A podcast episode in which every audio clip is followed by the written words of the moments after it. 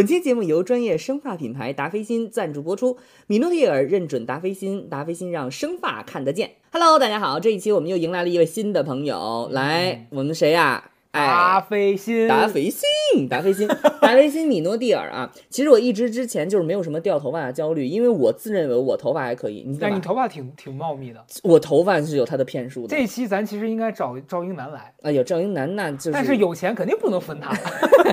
这我头发是因为烫了，你知道吗？嗯我是烫了卷了，嗯然后大概两个月之前，我突然觉得我这鬓角就这块儿，嗯。我觉得有点空。哎，是有点，不是你知道，因为我上初中的时候就一直捋这儿，嗯。因为我做题嘛，就你你不是理科生，你不懂，就是你从初中的时候你就老捋这儿，你做出题老扣这儿，然后我就发现这块儿我现在又觉得有点空，然后可能还是因为有一些掉发，而且这个地方如果掉了，我真的很担心，就是它变成小绒毛了，哦你知道吧？就越来越不长，所以我就就我就后来问那个冉高明，我说你现在有没有推荐？冉高明推荐，我老赶不上他直播，然后后来的话呢，我又去冉高明家用他那个梳子嘛，咱们那天被他那种草那梳子，非常舒服，那个很爽。对，然后后来我就试图接触一些能不能就相关的这些产品，主要是我觉得秃了真再补就麻烦了，对呃，种发就很麻烦嘛，所以我身边就也有这样的朋友，毛囊无药可救，只能去植发，是谁我不说，然后还有那植失败了的，前面刚提到的那个，哎，所以我希望能够找到一些东西能够及时止损，毕竟咱们也是快三十岁的一个年龄了，哎呦，正好这个时候达霏欣来了，赞助就来了。哎呀，这个地方啊，给大家介绍一下米诺地尔这个东西，我很早就听说过，但是我也是但是我之前听过，就奇怪的人拿它养胡子，你知道吗？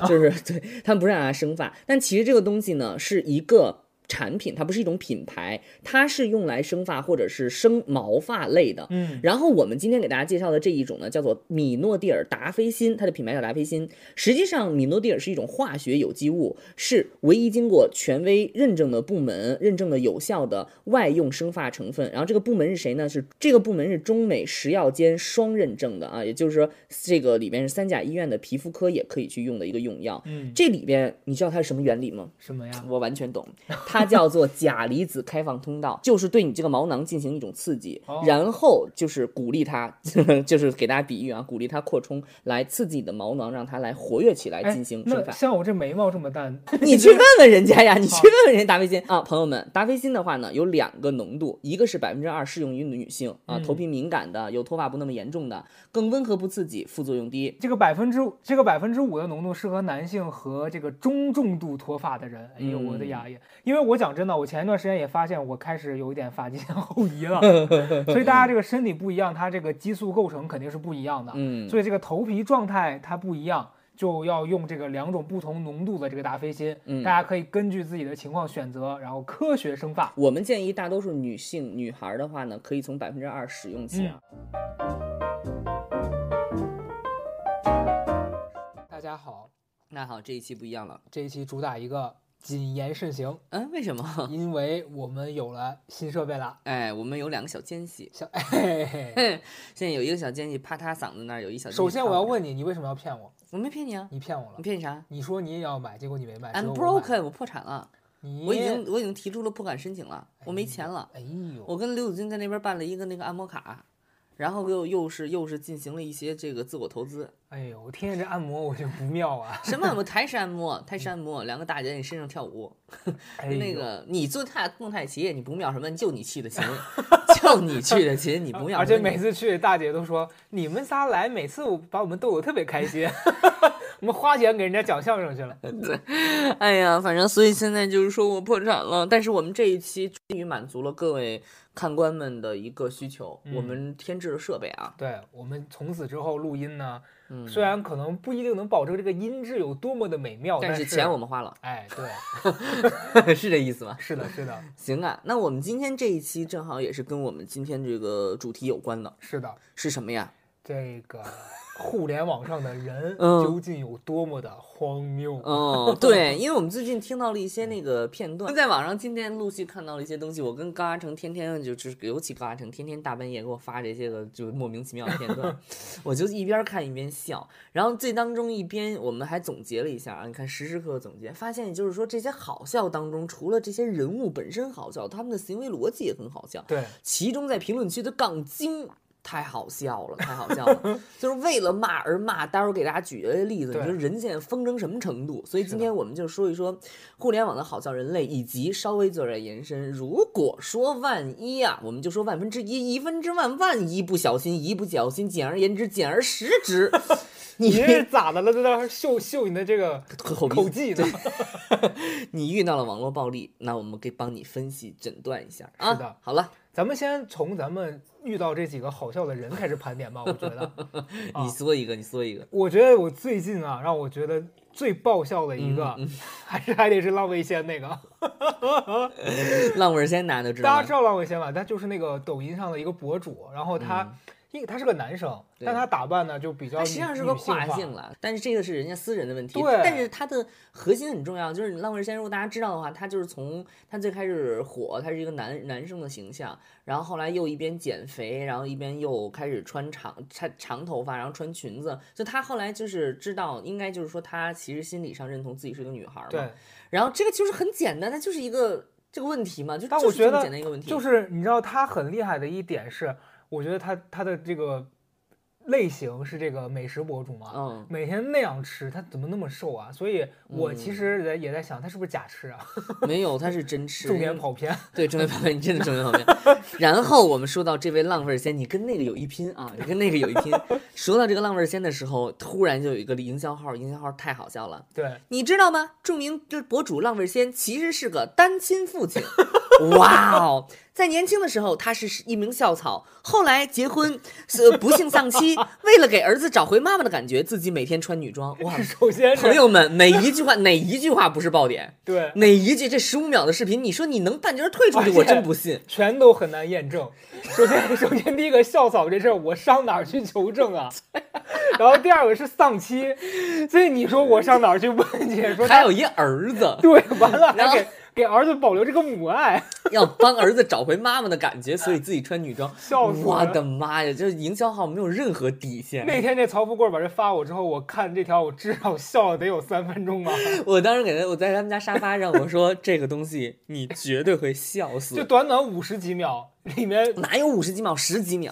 哦二十八秒，对二十八秒，然后那个高嘉诚说什么东西？我说你绝对不可能，你只要看了，你绝对不出不来对你绝对不出不来，因为第一句话就把他足足勾住了嘛。你知道吗？浪味三是一位单亲父亲。对，哇哦，第二句他年轻的时候是个校草，哇然后哦，丧妻，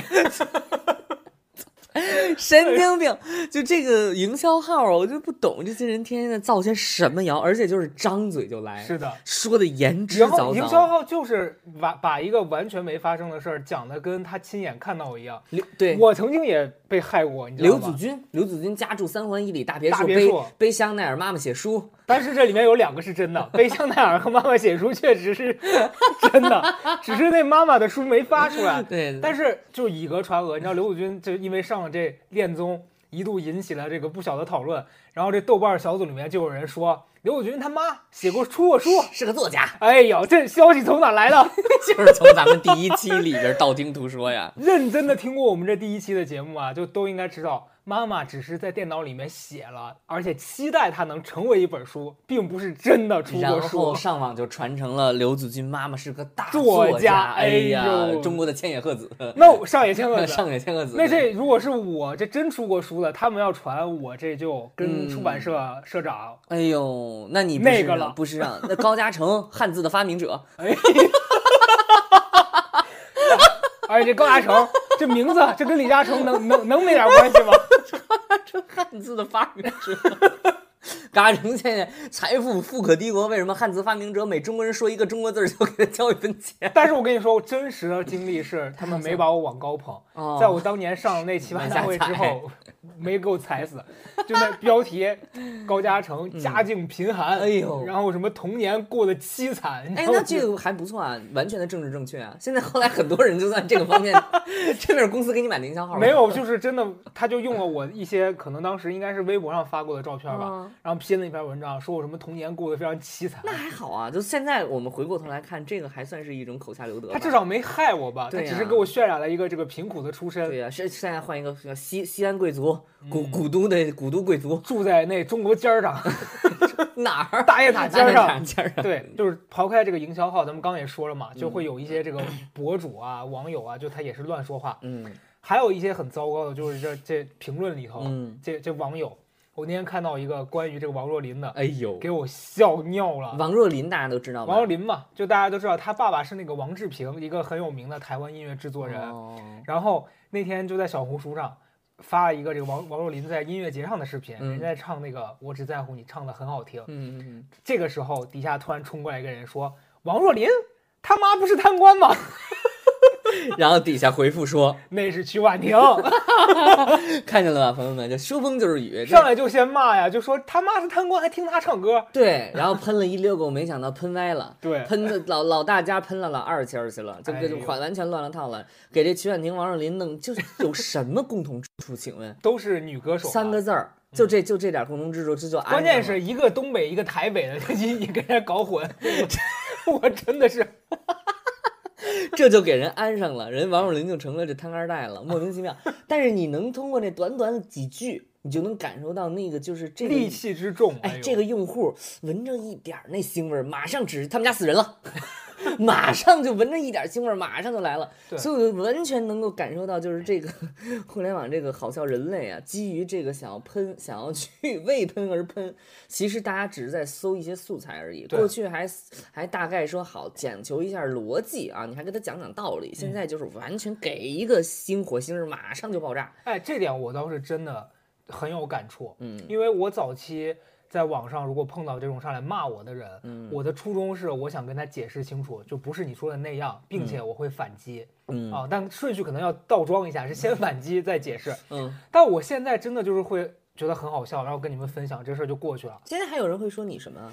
现在很少了吧？就除了说我穿巴黎世家打扮断锦的那这不是你该死的的赵英男，但早期就很多人骂我嘛，就说什么我那个为了什么博眼球、嗯啊。我听过最让我当时恼火的一句，就过来骂我，骂完我，我说你凭什么跟我就是这样子跟我说话，然后骂我？他说你们这种人不就是一边等着挨骂一边等着火吗？哎，我说哎呦，哎，被你看穿了。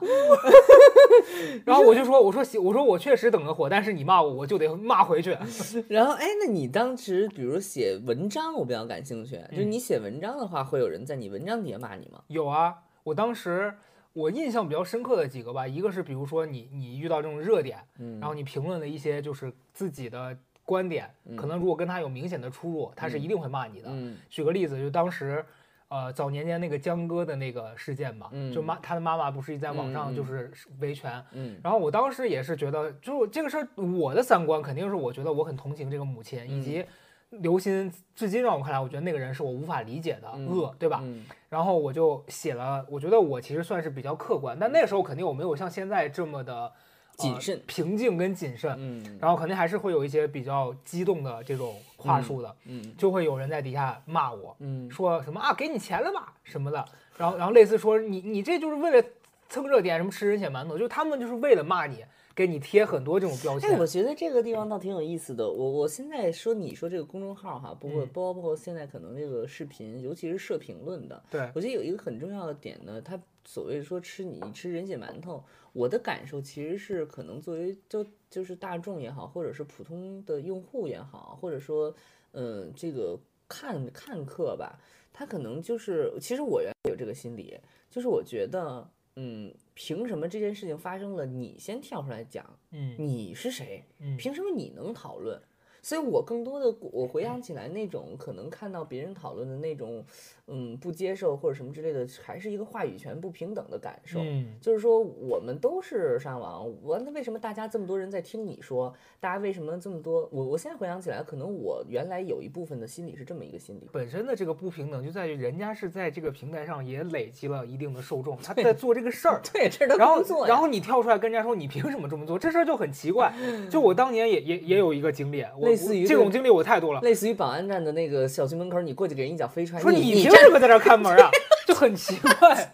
我我当年 上上那个奇葩大会，我当时在米味嘛，然后第一次出书，那你想我出书，公司帮我做一些宣传，那也是顺，就是其实真的是一个顺理顺水推舟，成章的对对。然后当时就公众号对我做了一篇这个采访，其实也是很正常，也没有任何夸大，只是讲说我为什么会有嗯写书的这个想法和嗯为什么实现了这个事儿。嗯，就我在底下，就有人在底下说，你凭什么利用公司的平台对自己做这种宣传？不太好吧？建议你删了。啊！我当时我说，哎，我呀呀，你管的可真宽。对呀，那啊公司为什么要借他的职能之便给我上五险一金呢？你问问，这不都是一个很正常的事儿？那照他这个逻辑，我我在公司，这公司都让我上班了，我还拿啥工资呀？对吧？多么光荣的一件事儿！我对呀、对呀、你就像那种闪送，拿东西一脚给人踹出去，就是他他的逻辑是这样子的，嗯人家闪送都给你拿东西了，你还管他东西送哪儿去啊？这 完全不知道逻辑是什么。你是的知道，逻辑不知道是什么。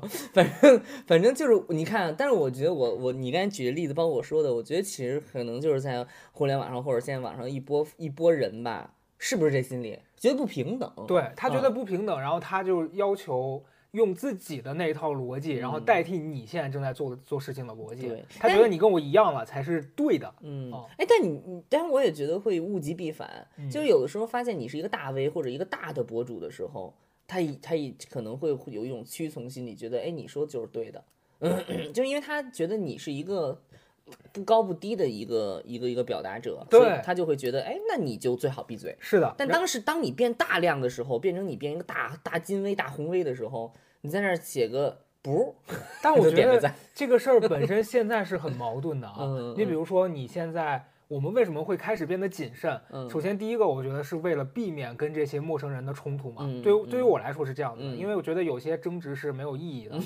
然后第二点是，大家变得谨小慎微，就是因为你如果是一个普通人，嗯。你现在被网暴，嗯。或者是你被定到这个耻辱柱上来公开的这个羞辱的成风险，嗯。也变得更更大了。更高了，对，然后就以前可能你觉得一个大 V，他可能因为他的这个受众广嘛，嗯。那有一些人可能过来骂你，会说你有这么大影响力，嗯。你怎么能不负责任讲这种话？嗯所以大 V 天然就要谨小慎微一些。嗯但现在普通人也也得这样，对而且而且就是他们要有那个平等，其实我觉得其实是不平等。他他要的平等是对他哦来说他觉得平等，但其实对你来，说不是的，对，因为他觉得你掌握了话语权，所以你你得闭嘴听我说。啊！对对对对，就你你已经吃了红利了，你凭什么还不听我的？他是这个逻辑，你懂哦，吧？对对对，讲话的人来讲，你首先肯定非常谨慎这一方面，再一方面，作为普通用户，当我因为我也有生活当中普通用户，我真的不怎么发言，嗯不是因为我觉得我的发言不重要或者什么之类的，我是觉得如果我要发言。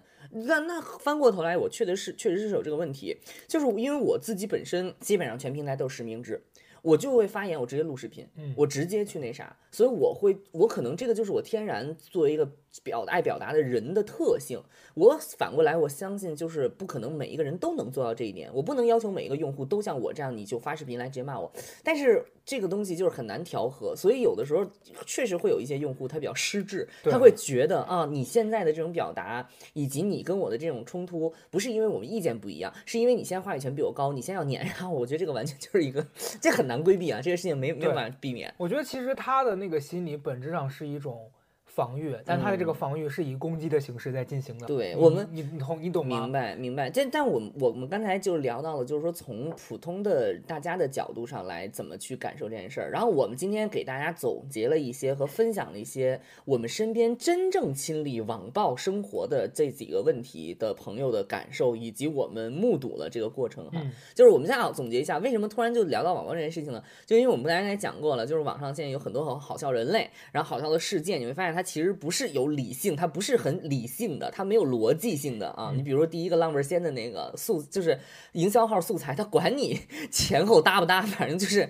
造谣就好了。然后第二个像王若琳的那个，就是为了喷就喷啊，为了喷就喷，你就是摊二代，反正就是，所以整个在这个快速对话也好，怎么样好，没有理性。那这种东西如果变成一个集群的时候呢，它就会变成一个小范围的暴力事件。其实很多人在自己的生活当中，应该多多少少会遇到过。你就别说别的了，我在我的那个小红书上发视频，我都有 被被喷，大面积的喷，好几好几千人在我的小红书里喷，关键他不认识我是谁，他真的要就要喷我，然后。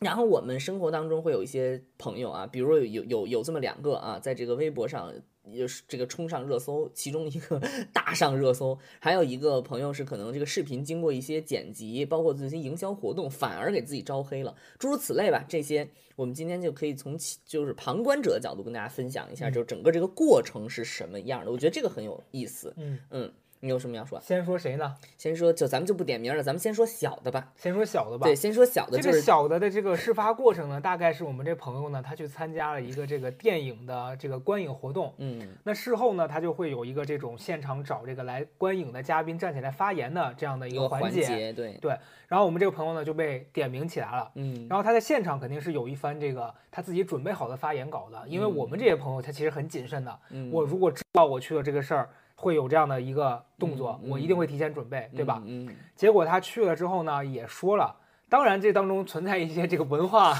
文化储备不够的问题，用错了一些这个词，词啊，对啊，结果就被这个观影方就这个影影方把他的这个整个发言进行了一个剪辑，嗯，于是呢，大家看到的这个视频内容就是上来先用错了一个成语，然后情绪很激动的 讲了一些很很激烈的话。对，然后带动了几些群体。其实它它是有一些这个起承转合的，但是嗯。当你把这个视频剪剪断，辑，对，就变成了一个人情绪很亢奋，一直在说一些对，然后看上去这个人就要挑事儿，对，看上去这个人就要要做事儿，但是但是这个逻辑我给大家就是再再阐述一遍，就是它本身是一个这种就是宣传活动性质的啊，然后呢，所以的话，这个经过一些剪辑之后，你看上去仿佛这个人 他是要挑事儿。我们当时作为旁观者觉得啊，这个东西这个确实是很就是不存在嘛这件事情，然后然后接下来。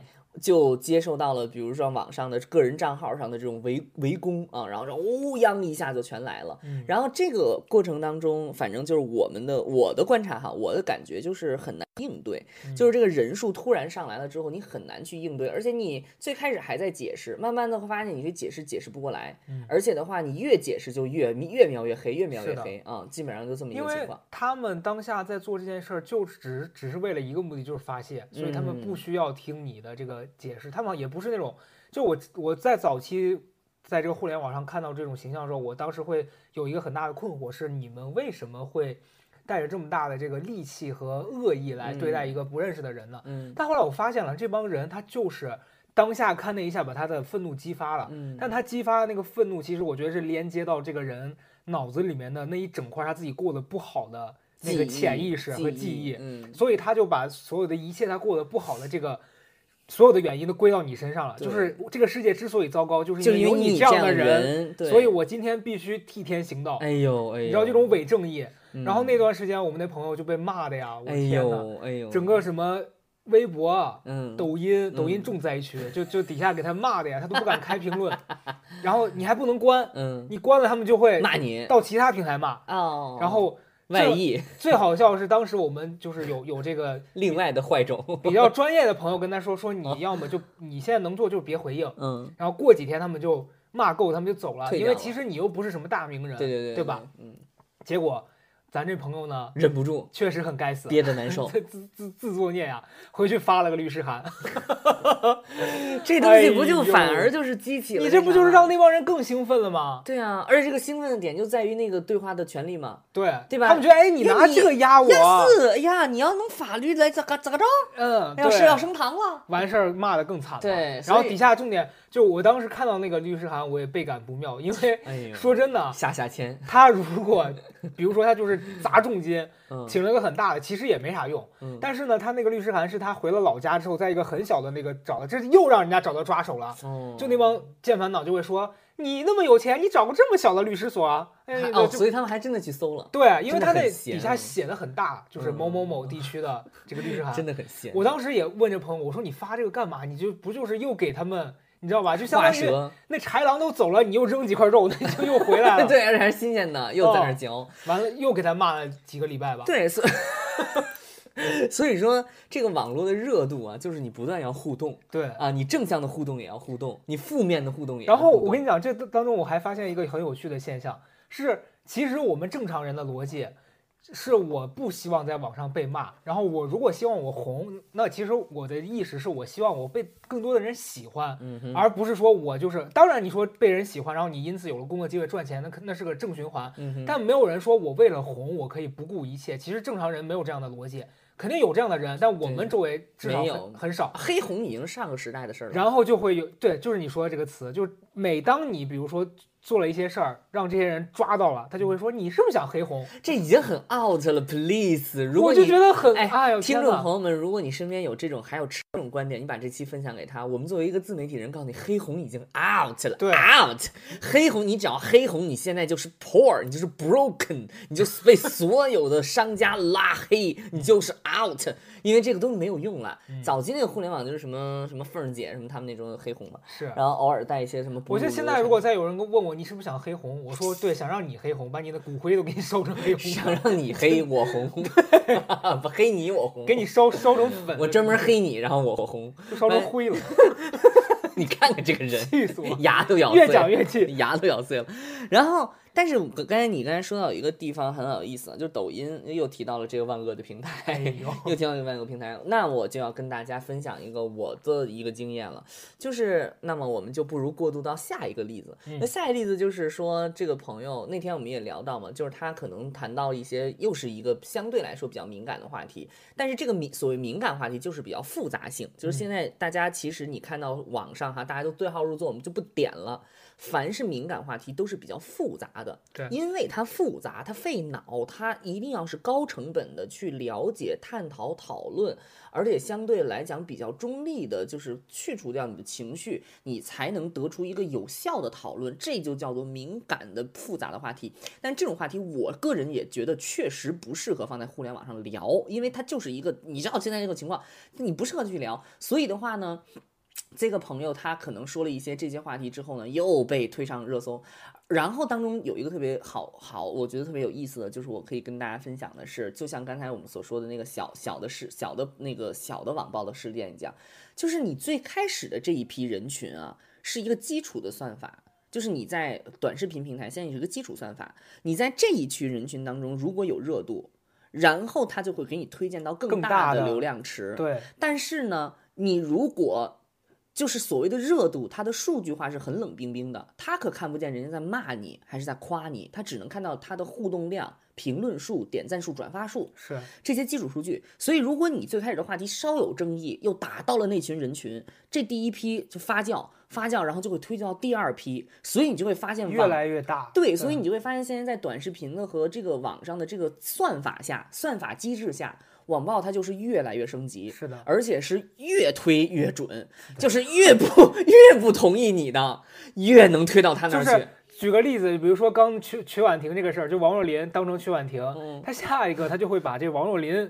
当成谁呢？我不知哎道，反正就是很更糟糕。对，更糟糕。然后他就给你越推越准，越推越准，然后就会发现你就会就被网暴者啊、亲历者就会突然觉得自己置身于一个漩涡当中，对，然后他会突然怀疑自己。哎，我觉得我们今天从第三者、旁观者角度来给大家去讲这个网暴，我觉得是的很有意思的。对就是这个时候，这个人核心当中人，他就会觉得我真的错了。因为有这么多人都反对我，有这么多人都不同意我，我想跟大家分享的其实是，如果将来你有可能遇到这种情况啊，就是你有可能遇到这种小规模的网暴，偶尔什么之类的，就是你首先要非常清醒一点，就是这个用户足够的多，这个互联网平台足够的多的用户，你想咱们日活微那个微博八亿人，嗯这么多的人，你只要是这个视频掉到了那个选择渠道和那个推荐流里，哇，那就相当于有半个欧洲的人都可以骂你，所以 所以不是你说你这个东西，这个时候我觉得完全不要说我完全是错的，就是你要很清醒的知道说现在可能就是推到跟你意见不同的人的那个里边去了。当然，如果你说的确实是有问题的，那那那那是你要思考的。但是我觉得这个部分，如果说你遇到了这件事情，我觉得心理上要清楚，嗯，因为你也看到很多遭到网暴的人，他心理上出现问题，或者他走极端了。那这个时候其实就是他掉到了第二阶段，他出不来了。他对他觉得他真的错了，他觉得他偷偷地大抽大尾的是一个大恶人，然后他这个时候他才被别人扒出来，他才意识到自己原来这么错。这个完全就是因为 你的那个视频跑到那个流里，而且跑到前面去了啊。对，就会围绕着你，所以所以这个地方就是网暴。我我从我第三者旁观来讲看的话，它的升级就是从最开始可能几百人、几千人，突然就变成了几万、几十万，大的量级飞升。而且这些人你会发现，他由于推的更精准，他的连接度更高，他对你的攻击更加的强烈，对，更加凶狠。你讲这个，我有一个就是我自己的心态上的转变，因为早期的时候，其实我对于我自己可能很多的事情是没有那么。肯定的，就我会有一些自我否定的这个习惯。嗯，然后我之前讲过一个经历，讲过很多次了，就是我当时在出那个书的时候，去那种学校里面做宣讲嘛。嗯，首先我第一次干这个事儿，我肯定会紧张和不自信。嗯，然后其次是因为。人家书店做这个活动，肯定跟我当时理想的这个情况是有偏差的。嗯，你比如说我理想的环境是我到了一个就可能本身已经是我的这个喜欢我的粉丝的这个群体当中，那大家会因为喜欢我而来，那我们这个环境肯定就是相对比较融洽，对吧？嗯。但人家为了卖书，是把你完全带到一批不认识你的这个当中。嗯。然后你想象，你置身于一个学校，这些人都不知道你是谁。嗯。然后你现在要来让人家买你的书，这事儿本身就是有挑战的。所以那个时候我会很紧张，然后一旦我在那样环境里面被别人 diss 了，我就会觉得可能是我真的不够好，有时候甚至觉得可能是我比较差劲。然后有一次我不是就被人当众 diss 嘛，那人就说你这书有什么出的必要吗？就这件事儿那个时候其实是让我是很很 sad 的，而且我觉得对啊，他问到我的根儿上了，我为什么对？所以那个时候很难过。但后来这几年我在回想这个事儿的时候，嗯，就是。他也没错，你也没错，嗯，只是就是你们对不上号，对，就是你没有匹配到嘛。而而而且你就说网暴为什么说它就是像是一个发发射炮弹一样的东西，就是它啪一下能炸开。就是你在线下你碰还是一对一的碰，你碰不到这个人就绕开了。但是就是现在这个算法还真的很精准，就我刚才说的，它只能评判你是不是有高互动量，它评判不了这些人对你到底是一个什么评价。对，所以你会发现哇的一个一个大的一个一个势势如猛潮的一些人，就是因为他推到那个大算法里面去了。当然这个时候。也也一定，你不信你就去观察啊。你那个话题本身如果真的有问题，也轮不到你网暴，就直接把你封了。我跟你讲，真的是这样，朋友不要觉得我说疯话。因为那天我们跟那个朋友，就是经历网暴的朋友说，哎，你这个东西哈，又在边儿上，又没在那里头，又不是错的，但又不是对的。哎呀，这种话题太难找了。然后我就在憋在那想，我们说，我说现在高嘉诚，咱们现在想一个热搜话题，你现在想。想了半天没有热搜，我们只能想到就是要么就一句就给你判刑了。对，没有热搜，只有热坟，就是你只能是死的热。就是我，我就想半天，哎呦，这个话题你一说就是错的。但是你所有这种就把你推到风口浪尖有争议的话题，它就是不是对，也不是错，或者它有一个探讨空间的。对，所以如果。你本身是一个看客，你也要清楚这个东西，它既然能够在你的面前出现，它有争议，就证明它本身现在还在探讨中。是的，有没有不要急于下判断，说这个人你就怎么怎么着。如果你自己是亲历者啊，那。可能这个很少了，说实话，就大家很少是亲历者的。但是如果有朝一日你遇到这件事情，你也要非常清楚，就大家现在是在讨论，所以他才有热度。如果你做的完全是错的，轮不到他大家讨论，直接就把你带走了。对 你讲到这儿，我其实想顺着往下讲一下，就有的时候可能当我们在置身于这个被网暴当中，或是我们在一个就是旁观者视角看到我们的朋友在经历这件事儿，嗯，我之前有一个经历，就是早年间。那个也是因为呃一个朋友他上了某一个节目，嗯，然后在这节目里面呢就被大肆的这个宣传之后呢，嗯，就那一段时间这节目播完就很多人过来骂他嘛，然后我我有一次是无意间，因为我看他被骂，其实我有点，嗯嗯，我也不知道我能帮他做什么，我也不会冲过去替他骂那些人，因为我觉得这事儿很徒劳，对吧？嗯，你只会让自己也变得不开心，嗯，然后我就在，然后有一天我就看到了一条那个评论，嗯，然后那评论呢。头像什么真的是就是很真实的这个人自己在用的微博，就一般微博你点进去骂你的可能就是个小狗，那个小花里面啥也没有。水冰月，对你进去你发现它里面发的全是戾气很重，这种的我就压根不会理他，因为你就知道这人就是把这儿当成粪坑，他就是来喷粪的。对。但是那天那个让我之所以印象深刻，是我点到他头像里面，她是一个很漂亮的女生，然后她的微博里面发的全是自己在国外留学，嗯，然后甚至是她打扮的很好看。全装，然后穿着那个学士服，他爸爸妈妈飞到那个国家去陪他毕业。嗯嗯。但他在这个朋友的微博底下留了极其恶毒，而且且就是他对同性的那个厌恶，就是这个人啊，就是就是我，你当时你会产生一种就是震撼，你会觉得这样的人，嗯，他为什么会做这样的事儿呢？然后我就很不能理解。嗯然后当时我我也是一时冲动，因为我他那句话某种程度上肯定是刺激到我了，我觉得你太不应该做这个事儿了。嗯我就回了他一句，我说照你这么说怎么怎么样，反正具体内容我肯定不记得了，因为太久了。但是呢，之后我就被这个人恶意报复，啊，就是他肯定是他，因为我我印象当中 就是这么这么笃定，因为不可能有其他人那么闲，嗯他就是总结我的那个微博上那段时间发的内容，嗯给我买了个营销号，我人生第一次被人买营销号，嗯就是那个营销号的标题是什么某某某嗯节目的选手嗯高嘉诚，嗯然后在网上散播什么什么言论，嗯，然后就就就发发出来，那他还挺有钱的耶。但是你知道，可能他预算也有限，就买那么一条，就买了那么一条。然后因为那个时候，其实我已经离当时上完的节目已经有一段有一段时间了热度已经下来了。突然之间，哎，打开说怎么又红了？没底下评，就底下还是有很七七八十条评论吧，啊然后但是大部分都是说谁呀，谁呀？什么呀？然后那一刻我看到之后，我一方面有点生气，一方面又松了口气。我说还好，哎呀就是过气了呀。哎呀哎呀，真的 如。果没过气，这次就过世了。哎呀，你说怎么在网上还有人买营销号来骂人呀？就很很夸张，成了一个产业了。你说这事儿啊，成攻击人成了个产业了。哎呀没错，你说这多可怕呀！他自己嗯做的不对，你去跟他争辩一下，人家直接反手给你扣黑锅。哎呀，我呀！你还不像我，我在那个小红书我也很好笑，嗯我也很该死。有时候我发了个视频，然后那个人说什么啊？就是无脑喷，我跟大家分享一下我这些年经历的无脑喷啊，在嗯网上经历的无脑喷。嗯第一个就小红书那个例子，我发了个视频，我在那讲，就就是这种讲述类的，但是我不是就是是张牙舞爪的嘛。嗯然后那个人啊，就给我别人都在说什么什么哈哈真好笑，或者别人是在那讨论问题，就他特别明显，瞅你那个样子张牙舞爪，想给你踹一脚。就单纯的想揍你。对 对，这句话特别的扎眼，因为人家说的至少还跟内容有点关系。就这个人上来说，我就想踹你一脚。你这一样的，就跟咱们的朋友上了上了这个综艺，然后你要说你针对他在这个节目里面的行为，你觉得他不妥，你骂他，嗯，可能我们看了，我们也觉得，哎，他确实做这个事儿会引发这样的人的这个想法。对，有些人上来单纯的说，你看他龅牙，对 呸，这催你后谈，对你说你很难听。然后我我呢，就我就真的很闲，因为我本身也不是红，我不红嘛，嗯我就真的很闲，我就给他回了一句话，然后那底下排了一大堆哈哈哈哈哈。嗯我给他回的是看好你的娃，哦好你的肥。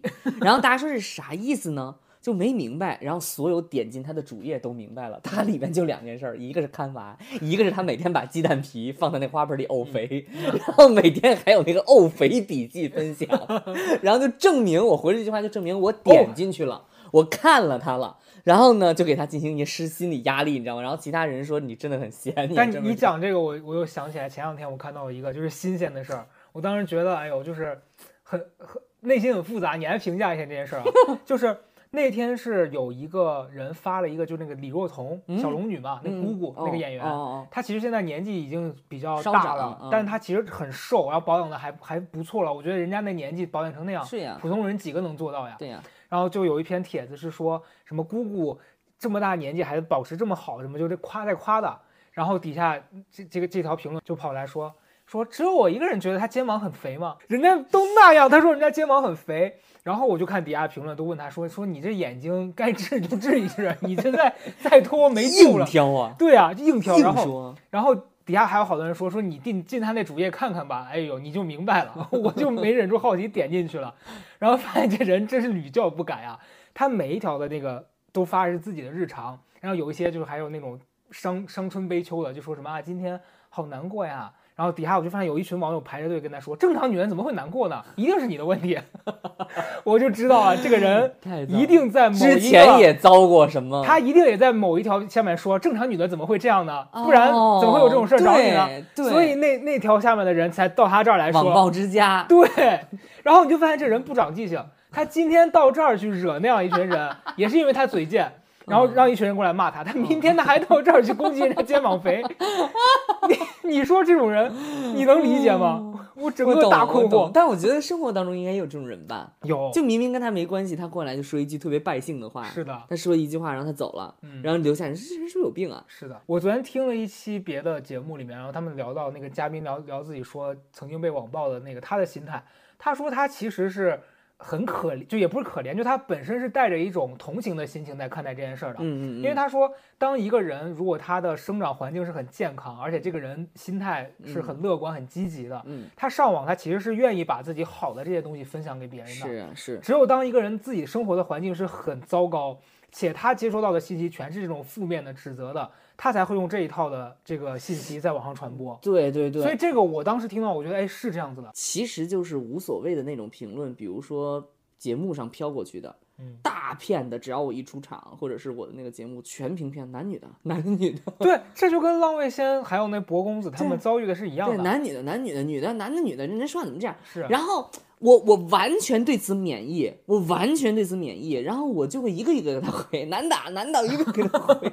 我发现你是很有这个。我那天刷到 刷抖音的时候，刚好看到这浪味仙在直播，嗯然后浪味仙就底下就有一个人跟他说说男的能不能阳刚一点？嗯，然后呢，浪费仙就一边吃东西说说那么多阳刚的男的，那么多擦边你不看，你非要来我这儿看，你要让我阳刚，你说你为啥非要强人所难嘛？然后那一刻我觉得他好可爱啊。对，然后完了之后就这种评论特别多嘛，然后后来，呃，这是一部分我能屏蔽掉，还有一部分就是特别好笑的，就是上来之后就给我扣帽子，嗯啊，上来就给我扣帽子，然后我对于这种情况，后来我就已经练出来了，我就那五字真言，你想让我死？我也不跟你进行交流，我也不跟你进行辩论，因为他上来就给我扣帽子嘛，而且扣的就是死罪，嗯我就直接问他：“你想让我死？” 就大概是这样。所以后来我基本上都对于这种小规模的，就是这么一个对应方法，对反正就是维持内心的平静平衡嘛。对，反正讲这么多，我我刚就在又想到一个我早期的一个经历，让我觉得我为什么会选择现在这样子忽视的方式啊，就是哦有一次我在我的公众号上，这就结合了咱们前面写写两件事了，嗯朋友们复习一下。嗯刚前面第一个讲到了，我不该用公司的平台给我宣传，嗯这是第一个网友指责的。嗯嗯，第二个是你如何，这个就是我接下来第二个就是我接下来要讲的了。当我用我的平台讲了一个我的经历，我要如何证明它是真的？哎什么意思？就是当时我陪老周和老周的妈妈，我们去逛商场，然后买了一件衣服嘛，这事儿之前讲过，就那衣服有问题，消费纠纷。我们拿去退，然后那店员对我们态度很恶劣，哦哦然后当时发生了一个这样的恶性的这个现实生活中的事件。嗯后来我在公众号里面我就写到这件事儿，我很愤怒嘛，那个时候，嗯然后完事儿之后就有一个网友出来 diss 我说，你写的这个你怎么让我知道它是真的呢？有没有可能是你编的呢？我当时我我，你知道那一瞬间我就像可 云，我在家抓耳挠腮，我说我我怎么证明？对对，我还问到你我还不是短视频，我是文字，我去我我哎，对，你怎么证明啊？看待。你怎么？你现在怎么证明？哎呦，很难啊，很难啊。我当当时很生气，然后我就跟他讲，我说首先嗯我讲了这个时间线，嗯以及我发生这个事儿，嗯我我反正一直以来我都是写我自己肯定问心无愧的事情。然后那人说，那我不管，反正我觉得你这很假。哎呀，哎呀。然后那那一次我真的我给我给我卡死，给我堵堵的实实的。我说，哎呦，这这就是你要如何证明这个鸡蛋是鸡生出来的？对啊，他竟然非说这个蛋是黄牛生的，不是你现在拿出来了一个鸡蛋，你啊告诉我这是鸡蛋，你他非说这是泰迪，你怎么证明？你怎么证明这个鸡蛋是鸡蛋？他没孵出来，哎呦，首先它不可能变成鸡，它对又生出来了，我又没看见它是从鸡肚子里生出来的，你怎么告诉我它是鸡蛋？就成本很高，你必你必须得再去拿一只鸡过来孵这个蛋，且全程给它拍摄下来，让这个蛋孵成鸡。对，然后他会说肯定剪辑了，嗯，剪辑了肯，定剪辑了，呃，对，而且啊你这个蛋不是那个蛋，对，你就全世界只能这个鸡从这个蛋里孵出来，或者是他认，他说你真闲，嗯，他说我就那么一说，你干嘛跟我证明？哎呀气，哎呦，所以朋友们。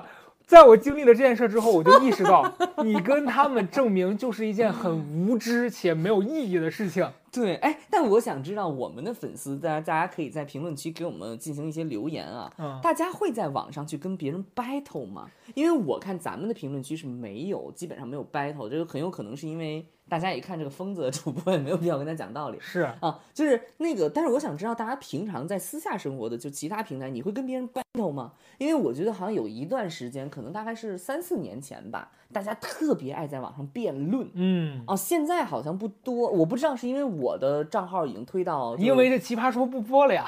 不是，对，有可能，有可能那风头过去了。但是不是我的点是在于，我不知道是现在我的账号竟给我推一些纯娱乐的，还是说我绕开了那些比较争端的那些嗯，话题。关键有些争端的话题吧，它本身不敏感。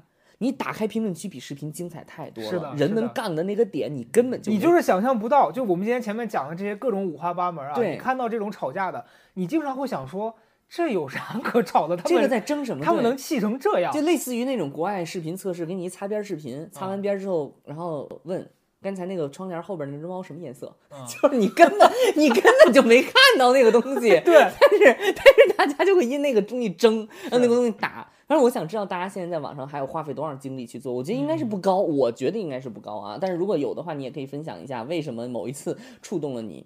所以，但是我觉得这这一次，如果从受众的角度上来讲，我原来的反思是什么，你知道吗？嗯就是每一次你说的很对，就是我在网上因为跟我没关系，我不认识，我也根本挨不着的事儿，我大动肝火，大段儿大段的去写，一定是跟我现实生活当中某一个 point 连接了起来。是的，这个东西我在现实生活当中没有表达，或者是没有解决，我才在这个地方觉得别人看不见，嗯我要去表达。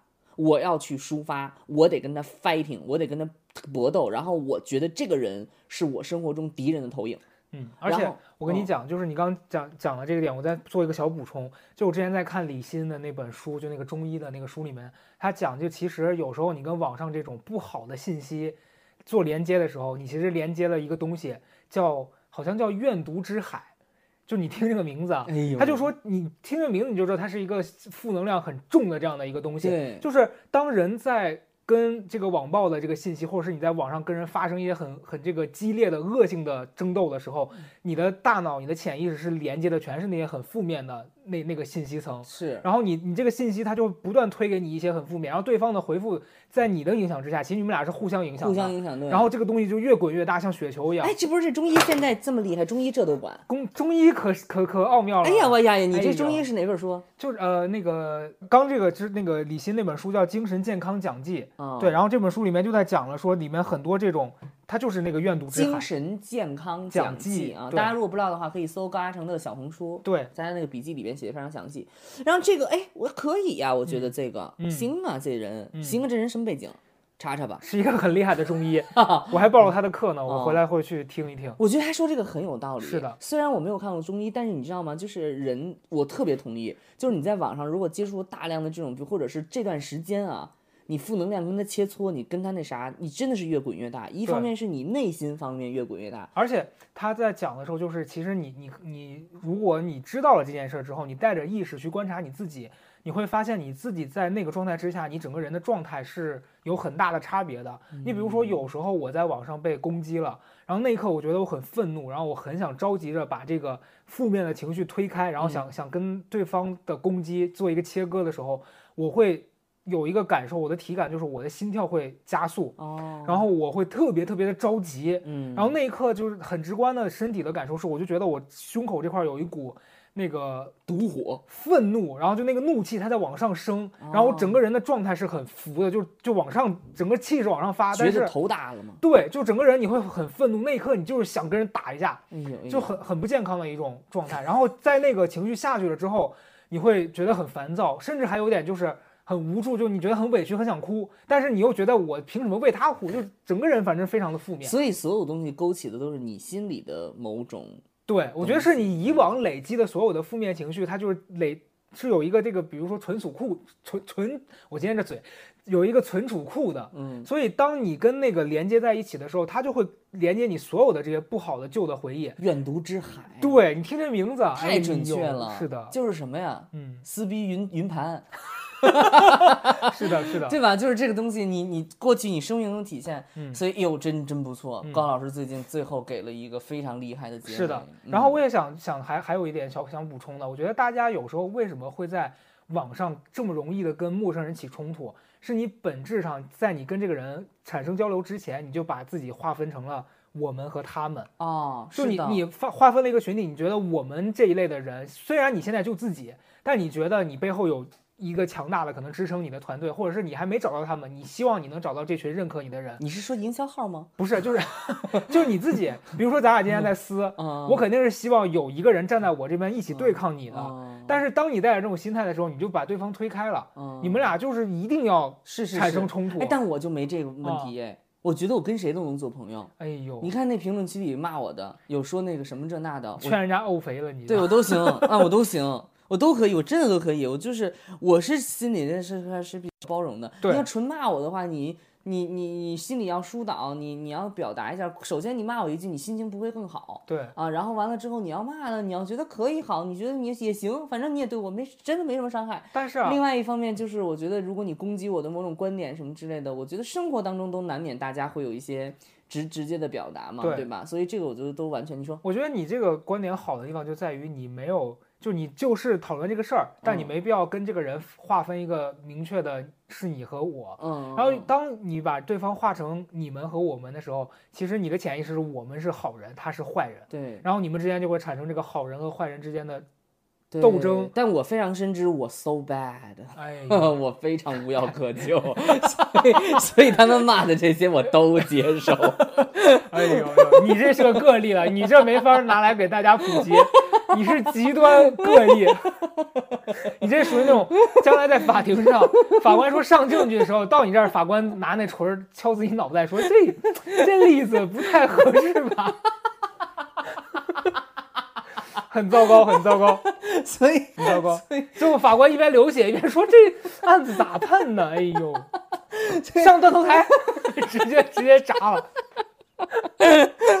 我我就知道又在这儿呢，所以我我是心态上非常平和了，因为我觉得就是说没有什么真正那种。但是嗯我们今天，我觉得我今天主要啊，朋友们，今天不是要。注意了，别在这儿给我找事儿啊！别在这儿跟我撕逼。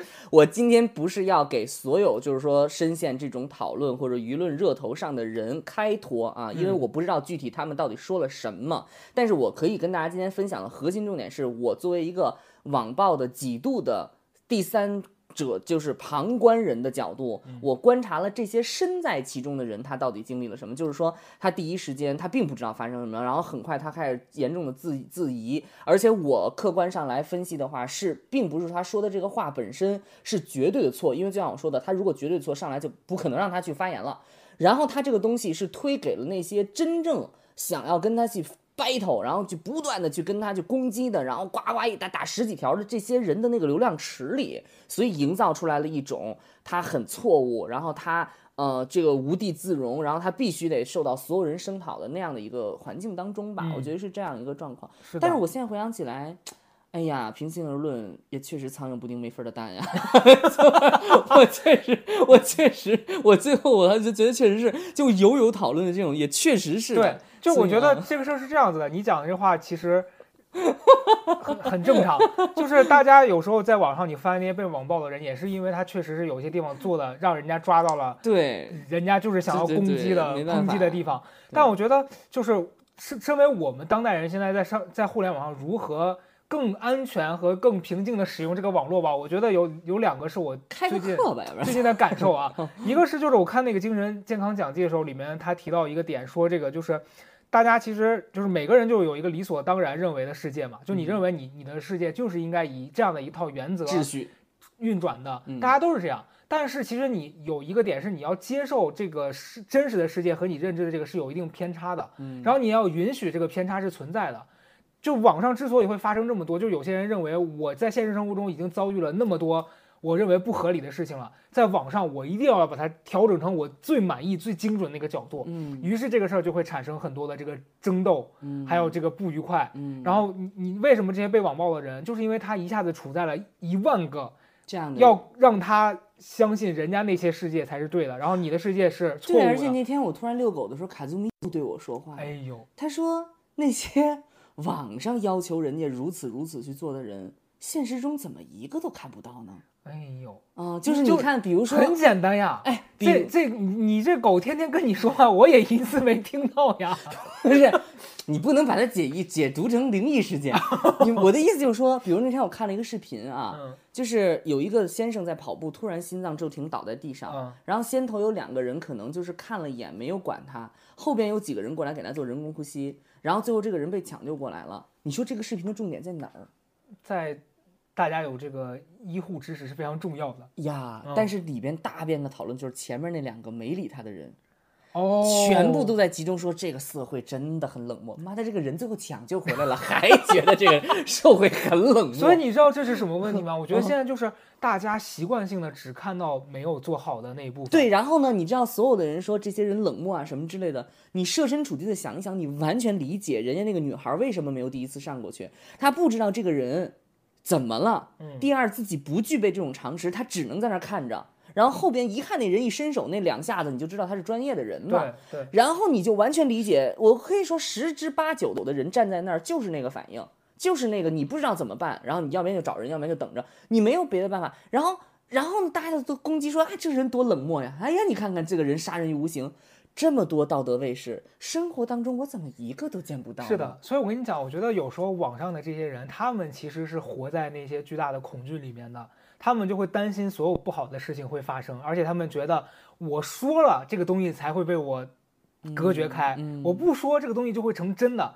但实际上，我觉得你做了这个事儿才不会成真的。你说 只会让这个环境更糟糕。对，所以，所以我在这个这个事情里面，我也说，哎，确实就是你你刚才说的事实生活是什么样的，和你看待网络生活是什么样的。你要按照网络那套道德标准呀，这世界早就和谐了，哈哈，早就大和谐了。你要按照这个世界上运行的标准，这网络早也就不打架了。对，所以这个东西你知道吗？所以我前两天看到那个人家说。过一段时间，这些网络上这些大 V 要逐渐开始实名制了，我还挺开心的，因为呀，我这些年 一直在实名制。对啊，我也是啊。对啊，我也是实名制。剩下这些人，你们都给我就是。我觉得大 V 是需要的。是的，我觉得大 V 是需要的。但是我在这个问题上，我觉得就是说，好笑人类，互联网上的好笑人类也得有自己的生存空间。就是，我觉得普通用户，我的观点是，他可以选择，他可以选择。就是我要还是不要？但是我觉得大 V，但是这个数字就是一个量化的问题了啊。说什么叫大 V？三个粉丝以上就超过加人群啊，超过 十二个人群就算大 V 了。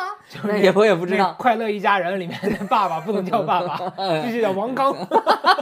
那你说像人说硬把王若琳说成徐婉婷，这个该怎么解决？这个这个这个比较难吧？让让王志平出来弄他吧。哎呦，你把我女儿判给别人了。这可不行，这是一个夺嫡之恨，夺这是夺女之恨啊！哇，很厉害，你真的现在很会啊，很会挑事儿。好了，最后咱们简单的总结一下吧。嗯，总结一下就是我们今天给大家分享了一些我们可能大家很少听到的一个视角，但我不知道大家是一个什么观点哈。无论什么观点，别找事儿啊。然后，然后我们只是分享了从哎，我这样的人也很少，你也很你也很可怕是吧？你就是用一种我在跟大家分享，然后威胁你说同。捅死你！别找事儿。我的意思就是说，我今天给大家分享了一个大家平常很基本上很少听到的，从就是网暴的三第三人称的角度去观看这件事情的全过程的一个角度，希望能够丰富大家对这些事情的一个呃看法。然后另外的话呢，就是互联网上有很多好笑的人类，你也知道，他其实就是单纯的消遣娱乐和没事找事儿。所以的话，我觉得。我自己的一个观点大概就是这样吧，就是你能看到各形形色色，同时呢，如果你深陷其中，如果你中了这个乐透彩，你有一天莫名其妙的你遭到网暴了。你千万千万记得我说的话，你现在只是在那个流量池里，是的，你的本质跟红没有区别。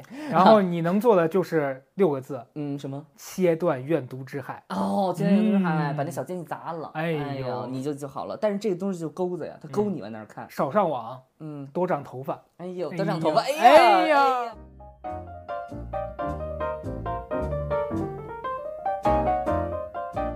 一期的节目呢，到这儿就差不多了。最后，关于米诺地尔的使用。提醒一下大家啊，平常有事没事喜欢爱梳头的朋友有没有？你呀，你刚用那梳的。对呀，我就喜欢，就是达霏欣涂抹之后呢，可以顺便梳头按摩，这样哎，啪就契合上了。嗯。然后比如说我最近莫名其妙爱梳头，原因是什么？就是你觉得我现在梳都梳了，我能不能有一些搭配的东西去使用？嗯。正好达霏欣过来之后，我就用这个，就是我先喷喷几下，然后再梳。它的使用方法呢，也可以在这儿分享给大家，你就直接了解了。它就告诉你，每天不要超过两毫升，一次不要多多喷于六次。这样的话呢，它六下。这种形式就帮你算好了。嗯，我喷完之后再拿梳子不断的去拢头梳头。我觉得首先第一个啊，它感觉是比较清爽不黏腻，因为我在用，所以它的液体是非常清透的。在另外一个的话呢，就是说至少能在这种情况下你养成一个梳头习惯嘛，对对吧？然后我也正在观察我自己体会的一个感受是什么。现在想要知道感受的，我可以给大家分享一下我们之前有用过的朋友或者是他的一个反馈，跟大家分享啊。嗯，一个疗程是三个月，我看了一下之前使用者的感受是